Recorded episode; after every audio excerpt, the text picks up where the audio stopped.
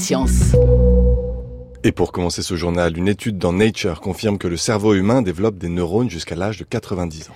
Cette étude, c'est le fruit de sept années de recherche. Elle va à l'encontre d'un dogme très fort. Le dogme classique, c'est que nous aurions à la naissance un stock de neurones qui diminuerait au fil des jours. Il nous vient du père de tous les neuroscientifiques, le prix Nobel Santiago Ramon Yacaral. Mais depuis quelques décennies, le sujet est débattu. Ici, cette équipe espagnole a étudié les cerveaux d'une cinquantaine de personnes, tous en bonne santé neurologique et décédés entre 43 et 87 ans. Ils ont examiné les hippocampes droits, une région très importante pour la formation de la mémoire, et ils ont vu qu'une neurogénèse existe chez l'adulte, qu'elle ralentit avec l'âge, mais qu'elle se poursuit tout au long de la vie. Alors comment identifier un jeune neurone, comment dater sa naissance? L'équipe a utilisé une autre technique de marquage biologique. Pierre-Marie Ledo dirige le laboratoire Perception et Mémoire à l'Institut Pasteur et le laboratoire Gènes et Cognition au CNRS. Il nous en dit plus sur ces marqueurs biologiques. Cette étude euh, montre, euh, contre toute euh, attente, que ce cerveau est capable d'abriter des, nouveaux neurones. ils ont utilisé des, marqueurs qui permettent de dater les neurones, chaque cellule nerveuse selon le stade dans lequel elle, elle se trouve, de stade de maturité eh bien chaque cellule euh, exprime un répertoire de protéines.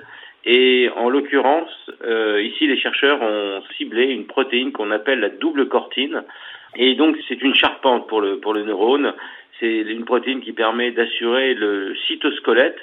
Quand une cellule exprime euh, cette protéine, la double cortine, eh bien, on sait qu'elle est très immature. Elle est, c'est une cellule euh, au caractère euh, juvénile. Hein.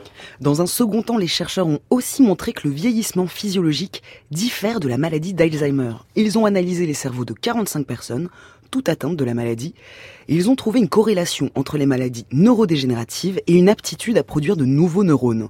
Plus le patient s'enfonce dans la maladie, moins ce processus de neurogénèse se produit. Mais alors attention, hein, corrélation ne veut pas dire causalité. Néanmoins, cette étude ouvre de nouvelles pistes de recherche pour la maladie d'Alzheimer. Bruno Dubois est directeur d'unité de recherche à l'INSERM et chef du service des maladies cognitives et comportementales de la Salpêtrière à Paris.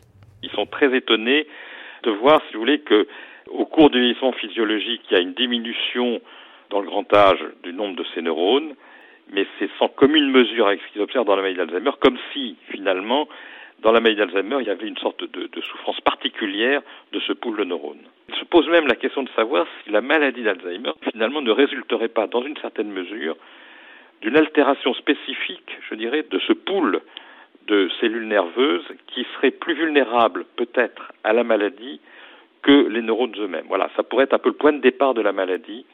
Ça, ça reste une hypothèse fragile, mais qui est, qui est quand même intéressante. Ça peut ouvrir, si vous voulez, euh, deux, deux pistes. D'abord, voir s'il n'est pas possible de favoriser malgré tout le développement de ce pool de, de cellules immatures qui pourraient euh, aller vers une neurogénèse, donc voir quels sont les facteurs qui favoriseraient leur activation en neurones, et, et deuxièmement, voir si on ne peut pas empêcher leur déstructuration dans la maladie d'Alzheimer, dans l'hypothèse qu'ils avancent que ce serait peut-être un élément euh, central, déterminant ou, important dans l'apparition de la maladie. En bref, l'Agence internationale de l'énergie vient de publier ces chiffres et les émissions de CO2 n'ont jamais été aussi élevées qu'en 2018. L'année dernière, les émissions de carbone ont atteint un niveau historique. Elles sont à la hausse car dans le monde, la demande énergétique a bondi. Les causes L'intensification du trafic aérien, mais surtout l'augmentation de l'usage du charbon, du pétrole et du gaz. Les plus gros pollueurs dans ce classement sont la Chine, les États-Unis et l'Inde. Climat toujours, selon un rapport de l'ONU, les températures de la région arctique vont augmenter de 5 à 9 degrés d'ici 2080. Et quels que soient nos efforts pour limiter les émissions de gaz à effet de serre, le réchauffement de l'Arctique est inéluctable. On estime que la banquise arctique a fondu de 40% depuis 1979, mais comme le dit l'ONU, ce qui se passe en Arctique ne reste pas en Arctique. Les conséquences de la fonte des glaciers sont nombreuses, élévation du niveau des mers, emballement climatique, dégel du pergélisol, qui lui-même entraînerait une acidification des océans et donc une perte de la biodiversité sous-marine. L'étude rappelle que plus nous attendrons pour réduire nos émissions, plus les conséquences du réchauffement seront catastrophiques. On continue avec le deuxième sujet de ce journal. Une nouvelle pilule contraceptive destinée aux hommes vient d'être testée. Les premiers essais cliniques sont très encourageants. C'est l'annonce qui a été faite dimanche dernier lors du congrès annuel de l'Endocrine Society à la Nouvelle-Orléans. Pendant 28 jours, quotidiennement, 40 jeunes hommes ont testé ce nouveau traitement. Cette première phase d'essai clinique est jugée positive hein, car il n'y a pas eu d'effet secondaire grave. Les médecins concluent que la pilule était sans danger pour la santé. Mais 28 jours, c'est court. Il va falloir tester plus longuement cette pilule. Les auteurs de cette étude pensent qu'elle ne sera pas disponible avant plusieurs années de tests. Alors ici, il s'agit d'une méthode hormonale qui consiste à inhiber la production de spermatozoïdes, mais ce traitement combine deux activités hormonales en une. Christina Wong est professeure à l'Institut de recherche biomédicale de Los Angeles. Elle est la co-auteure de cette étude. The contraceptive pill is a chemical that has activity on, um, like a male hormone. La pilule contraceptive est un produit chimique qui agit de la même façon que les hormones mâles ou que la progestine chez les femmes. De précédentes études chez l'humain avaient montré que ces deux hormones de synthèse suppriment les hormones du cerveau qui lui-même contrôlent le fonctionnement des testicules. Et la fonction des testicules est de produire du sperme et de la testostérone. Donc, quand nous donnerons ces hormones de synthèse à des hommes, cela stoppera complètement la production des deux hormones qui contrôlent le fonctionnement des testicules. Par conséquent, la production de sperme et de testostérone sera interrompue mais cela ne nous inquiète pas parce que le composé 11-bêta-MNTDC que nous donnons est une hormone mâle dont on maintiendra les fonctions habituelles de la testostérone chez un homme. En bref, les détecteurs d'ondes gravitationnelles de LIGO dans l'état de Washington et de Louisiane et le détecteur Virgo en Italie se synchronisent le 1er avril. C'est un nouveau cycle d'observation qui va durer un an. L'association de ces trois détecteurs va permettre une triangulation plus précise des sources d'ondes gravitationnelles.